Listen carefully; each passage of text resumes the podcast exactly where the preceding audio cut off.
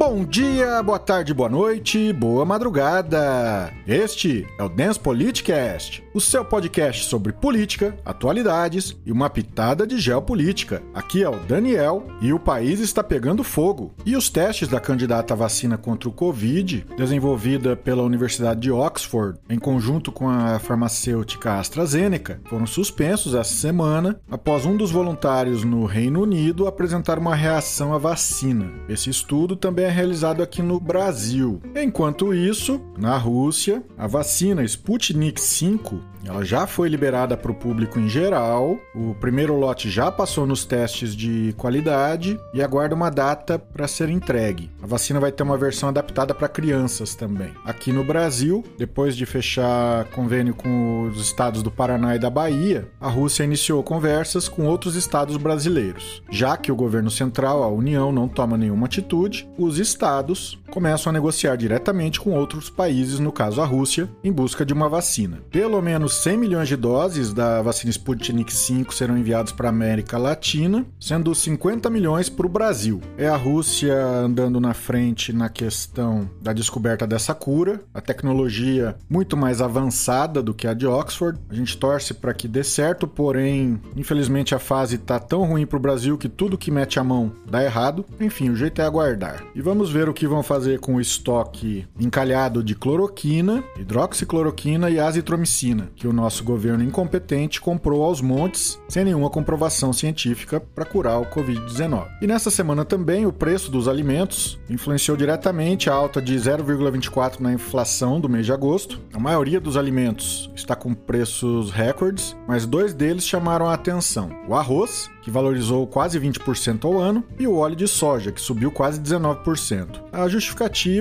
é que o descontrole cambial do dólar aqui no Brasil favoreceu a exportação. E o que, que o nosso produtor agroempresário faz? Ele vende para quem paga mais. No caso, está mais rentável exportar e assim foi feito. E o povo brasileiro que invente outro alimento para substituir o arroz. Inclusive, essa semana foi realizada uma reunião entre o nosso presidente Covid e o presidente da Associação Brasileira de Supermercados, que só fez defender os supermercados e dizendo que a sugestão é para que o brasileiro substitua o arroz pelo macarrão. Se não tem pão, que comam brioches, né? E mais uma prova do descontrole. A equipe econômica cobrou explicações do Ministério da Justiça sobre um eventual monitoramento de preços praticados em supermercados. Porque, como se esperava, os donos de supermercados estão aproveitando a falta de alimentos para aumentar o preço.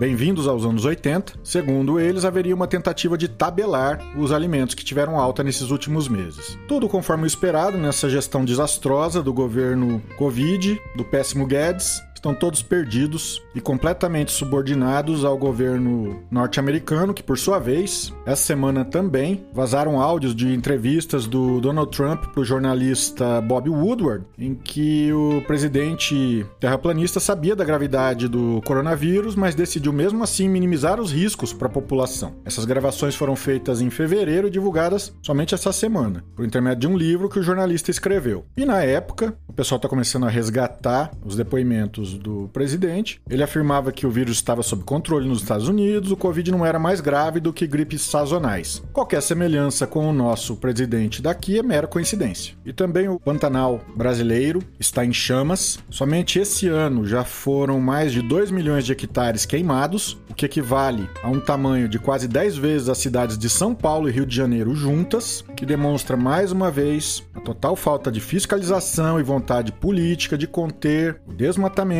a destruição do bioma brasileiro e das nossas reservas naturais por esse governo inexistente. Da mesma forma, a Amazônia, que teve 1.359 quilômetros quadrados desmatados, numa área com cerca de 300 quilômetros quadrados a mais do que a cidade de Belém, já é a segunda maior em cinco anos. É a política de passar boiada e tacar fogo do desgoverno do presidente Covid, que, por sua vez, também cometeu um erro e deixou quase um milhão de pessoas sem o auxílio emergencial ou o Bolsa Família. Uma falha técnica deixou os beneficiários sem acesso em agosto. Segundo o site UOL, o governo pediu a suspensão de pagamentos de ambos os benefícios após a revisão dos cadastros, porém, isso não era impeditivo para pagar o Bolsa Família, que não foi pago. Mais uma semana com tudo dando errado, uma tragédia, num governo que não existe mais e que só se preocupa agora em não cair. E por fim, a boa notícia do fim de semana é que o ministro do Supremo Tribunal Federal, Celso de Mello, ele determinou que o presidente Covid preste depoimento pessoalmente à Polícia Federal naquele inquérito que apura a suposta interferência no órgão. O presidente Covid queria responder as perguntas por escrito, porém o ministro do Supremo determinou que o depoimento pessoal só seria permitido aos chefes dos três poderes que figurassem como testemunhas ou vítimas e não na qualidade de investigados ou de réus. Provavelmente a Advocacia Geral da União vai recorrer desse entendimento. E por hoje é só. Inscreva-se no feed, compartilhe com seus amigos. Muito obrigado e até a próxima!